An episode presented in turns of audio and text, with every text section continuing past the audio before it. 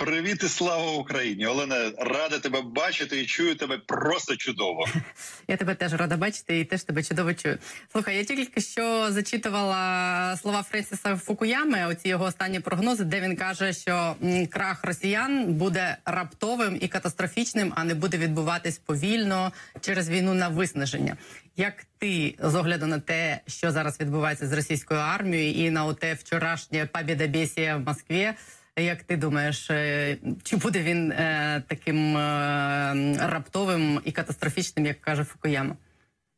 Ти знаєш, я думаю, що ми маємо готуватися до гіршого, а сподіватися на краще.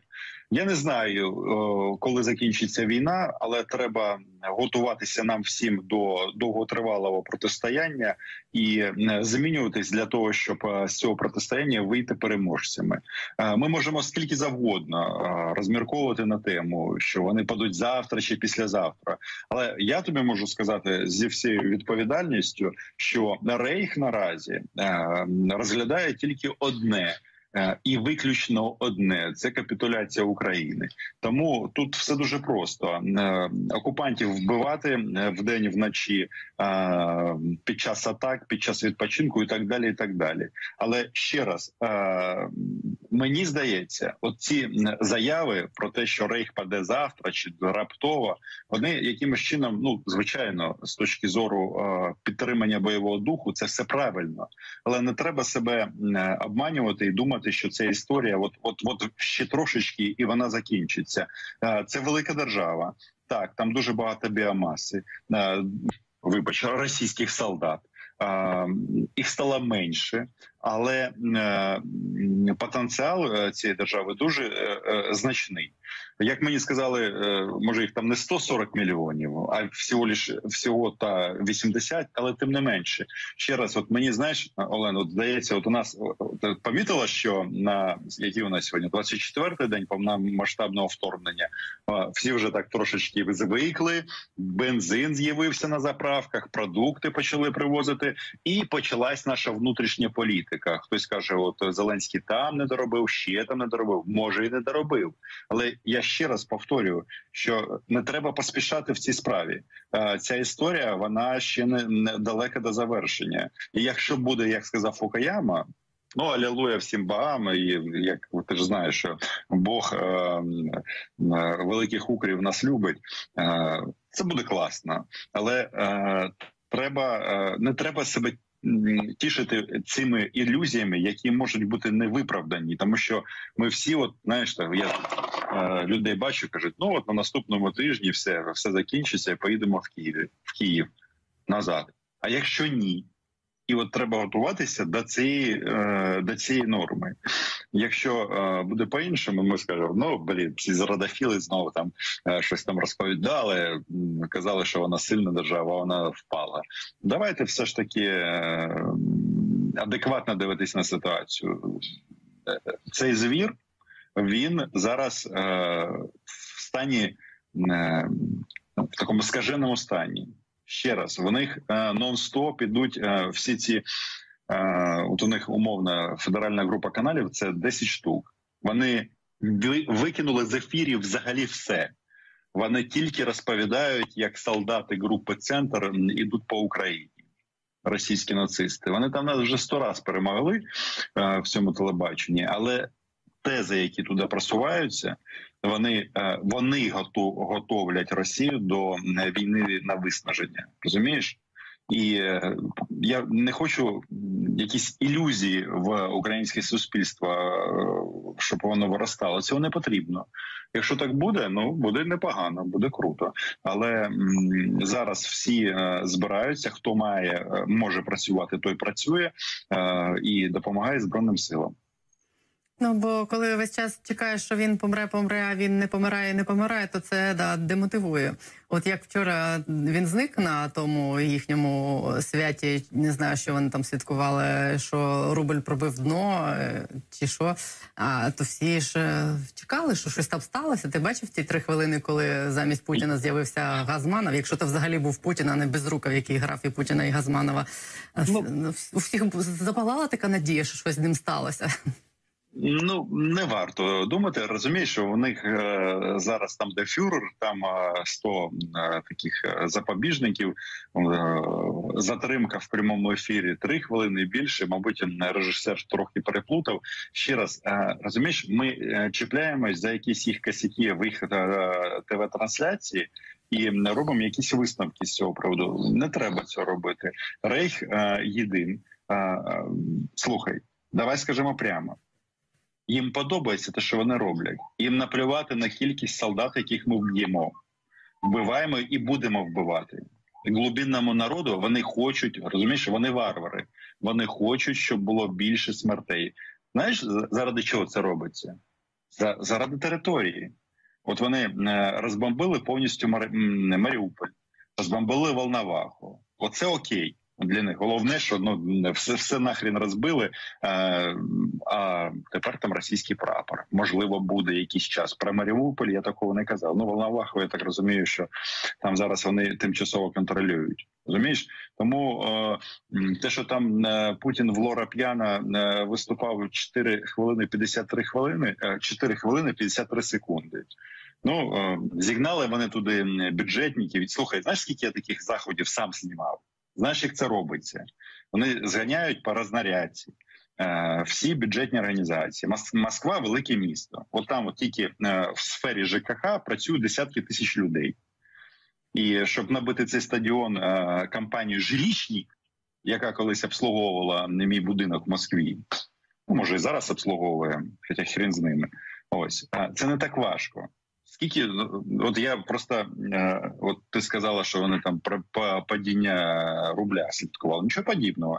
Це була чергова річниця окупації українського Криму. Він е, зараз вирішив всіх підбодрити, що типа давайте, давайте ще раз. Е, рейх налаштований на довготривалу війну. Оце треба зрозуміти. І коли я там чую, коли хтось там каже, що там у нас там хтось там щось не, не, не звільнив щось десь не пробив коридор. Ну давайте так. Е, це дурня, тому що збройні сили, е, як мені здається, е, жодний критик Зеленського і саме саме словосполучення, воно воно дивне. Це лексика мирного часу. Ніхто не може сказати, що десь збройні сили щось здали. На війні буває по-різному, і люди гинуть. Іноді можливо було зробити так, щоб вони не загинули. Можливо, але на війні так не буває. І хтось потім скаже: типу, от тут от, от тут треба було зробити два кроки вліво, і один крок вправо, і вісім вперед, і десять назад, і тоді було б по-іншому. Заднім е, розумом всі класні, всі розумні, але в реальній ситуації все по-іншому, і ми це розуміємо. Е, ти знаєш, ти кажеш, е, що вони там хочуть цього. Я, наприклад, не розумію, як вони можуть хотіти е, відправляти сюди своїх дітей вмирати. Я коли чую ці розмови цих солдатів з їхніми матерями, там де вони мамам жаліються на те, що їм в окопи прилітають міни, і він боїться, і йому страшно вмирати. А вона його питає: Слухай, а ти вже отримав гроші за оцей за оці тижні, що ти там? Я не розумію, як це так, що з ними не так. Що з ними не так, я тобі поясню. Солдату цьому дійсно страшно, бо він чудово розуміє, що скорше за всього, після того як він позвонив мамі, його вбили нахрен. І його десь голова окремо від його тіла. Але питання в тому, що ми говоримо про тенденції і температуру хворого російського рейху, терористичної держави.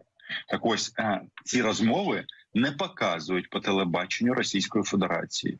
Я тобі не просто так згадав, що у них е, всі 10 федеральних каналів, ну скільки там плюс-мінус, вони всі перетворилися на добу ненависті до України. І те, що ми робимо, е, звичайно, вояків треба показувати. Мамам цікаво. Це правда. Мами цікавляться, що там отримав гроші на місці голова, на місці руки. Але якщо ми беремо державу в загальному, то тут є нюанси. Вони розумієш, е, вони там це називається е, стокгольмський синдром. З одного боку, вони, начебто, всі підтримують, з іншого боку, ніхто з них не хоче, щоб їх дитина відправилась на війну, і це теж правильно. Е, це це теж правда. Ця історія вона складніша. Тому що е, в Росії встановлена стопроцентна цензура. Жодна інформація вона не доходить до інших. Не просто так вони хочуть зараз забанити YouTube. Чому в першу чергу, щоб не показували полонених російських вояків, тому що вони вносять в дисонанс в ці їхні переможні реляції, як вони там а, захопили те, захопили інше і так далі. Слухай, ще я хотіла поговорити з тобою про те, що сьогодні наговорив Лукашенко. Він, звичайно, зараз виконує роль такого собі Жириновського, який чи то помер від коронавірусу, чи то йому мов відібрало. Але зараз всі ті речі, які раніше Жириновський озвучував, мені здається, озвучує Лукашенко. І е, він сьогодні оце ж казав е, про те, що Путін е, хоче зробити з України те, чим є зараз Білорусь, країну без НАТО, країну, яка не представляє загрозу, щоб не, не ущемляли русський язик. Е, І це звичайно, типу, там маячня, і я ж кажу, те, що каже Жириновський, але сьогодні ж з України виїхав посол Білорусі Ігор Сокол, і на кордоні йому прикордонники вручили від нашого головного прикордонника 30 серебряників для головного прикордонника е, Білорусі. Я хочу зараз це показати, а потім я тобі поставлю питання.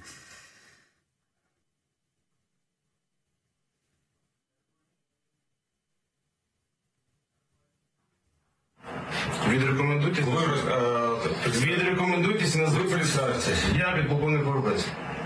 Я чрезвычайный полномочный посол Республики Беларусь в Украине Сокол Игорь Сергеевич. Так, ви давно перебуваєте на території України? Украины с 2016 года. Значить, наш голова Державної прикордонної служби України, Так. генерал-майор Дейнека Сергій Васильович, Наказав передати вашому председателю пограничного комитета Республики Беларусь, генерал-лейтенанту Лапо, пламенный привет и лично передать 30 серебряников. Это приказ. И это вручить своему генерал-лейтенанту Лапо. Это приказ для вас, но не для С меня. презрением.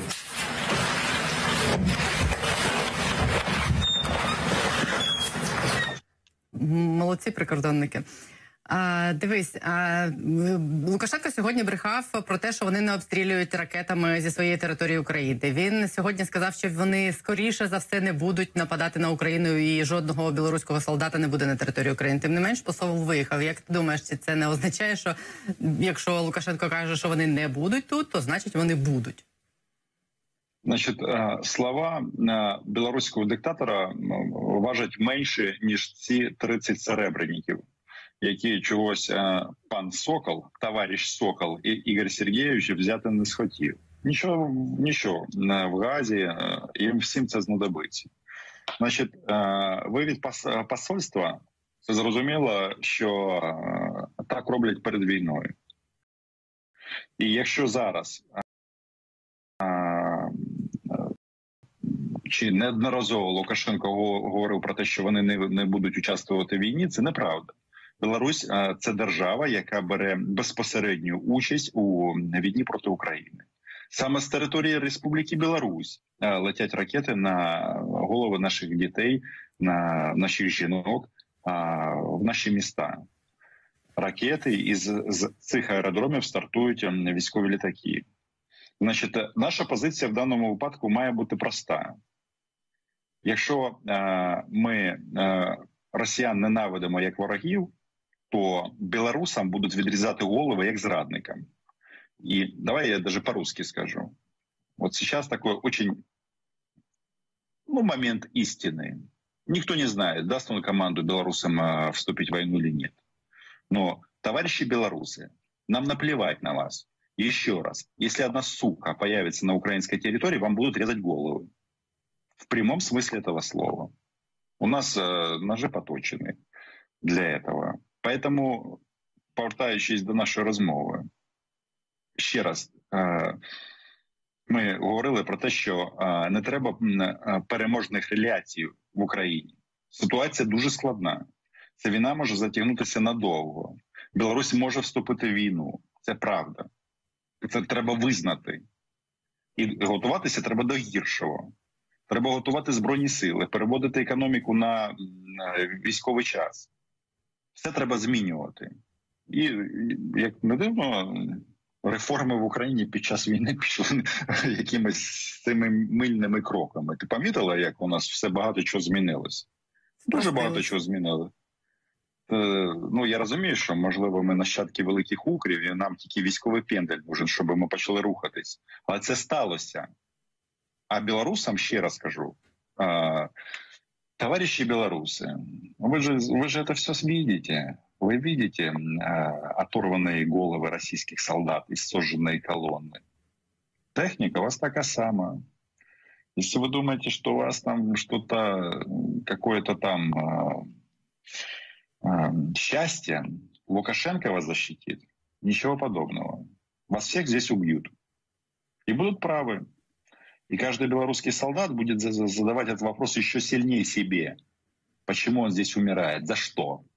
За что? Полесья тебе, сука, мало? У нас своє Полесье. Вибачили, ви ж в ефірі, да? Мені тато сказав, щоб я не нарвався, я не буду більше.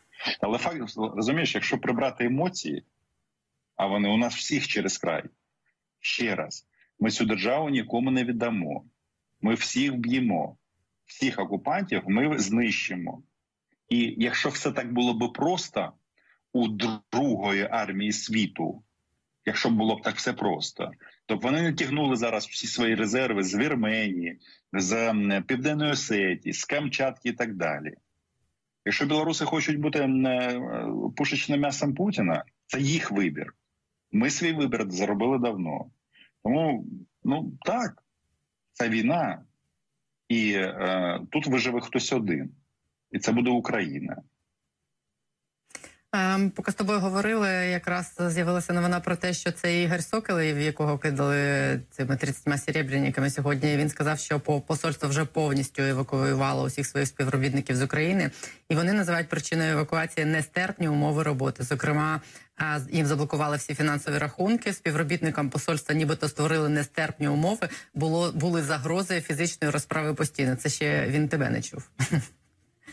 Е, слухай, е, мене це взагалі не цікавить. Е, цікавить тільки, яке рішення буде ухвалено Путіним чи Лукашенка. Я не знаю, ухвалюють Лукашенка якісь рішення чи ні.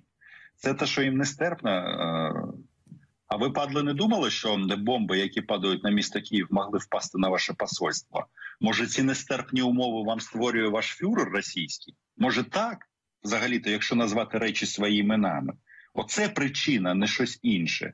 Тому те, що вони поїхали, е, стерпні, нестерпні, це це не має значення. 30 срібних монет мав би він взяти насправді, то вони йому знадобляться. Питання лише в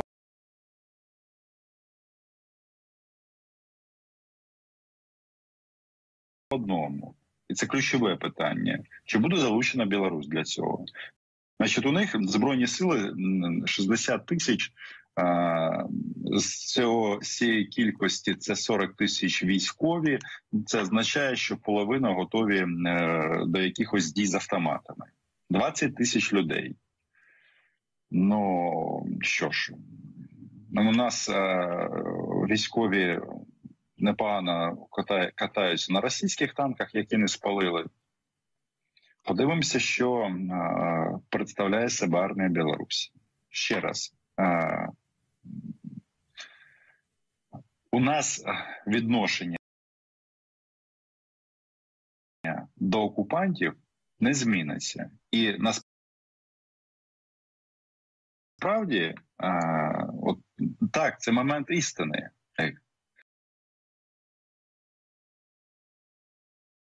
Время че.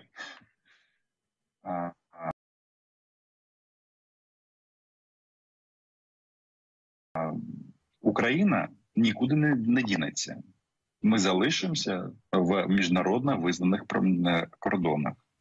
Питання лише в одному: ми будемо ненавидити білорусів на сторіччя як росіян, чи у білорусів є ще цей маленький маленький люфт. Я навіть не, не кажу вибір за ними. Ми свій вибір зробили. Як вони вдіють? Ну ми про це вже говорили, що їх тут чекає, і білоруси це чудово розуміють насправді. Вони ж там бажаючих нема. Їх задача зараз вони катаються вздовж кордону. Принаймні, оці три тижні було для того, щоб а, там Луцька область.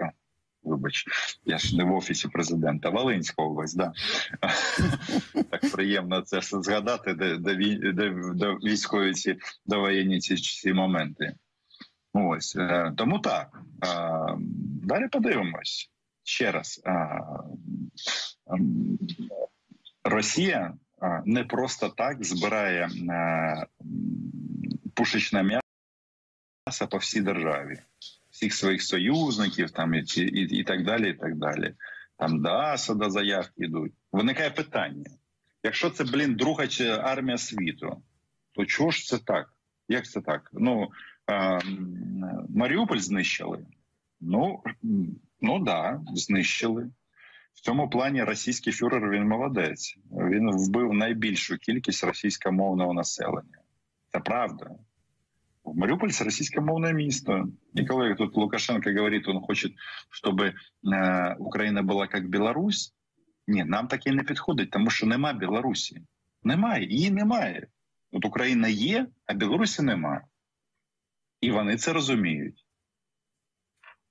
Е, чуєш, ти сказав сам сьогодні, що е, якось ми всі заспокоїлись і звикли до війни, і почались вже навіть ці політичні чвари. Сьогодні залужний зробив таку досить гучну заяву про те, що ну люди добрі, припиніть е, оце робити і припиніть заважати нашим військовим воювати. Як ти я так розумію, що все це спалахнуло в, в основному на тлі того цих спекуляцій про НАТО? Відмовляємось, ми не відмовляємось. Через це мені здається, почалися ці політичні баталії в першу чергу. Як ти ставишся взагалі? Як ти сприйняв е, ці е, чутки про те, що нібито йдуть взагалі розмови про перспективу, хоча б на тимчасовий якийсь період, то відмовитись від е, амбіцій вступу до НАТО? Значить, послухайте, давайте е, називемо речі своїми іменами.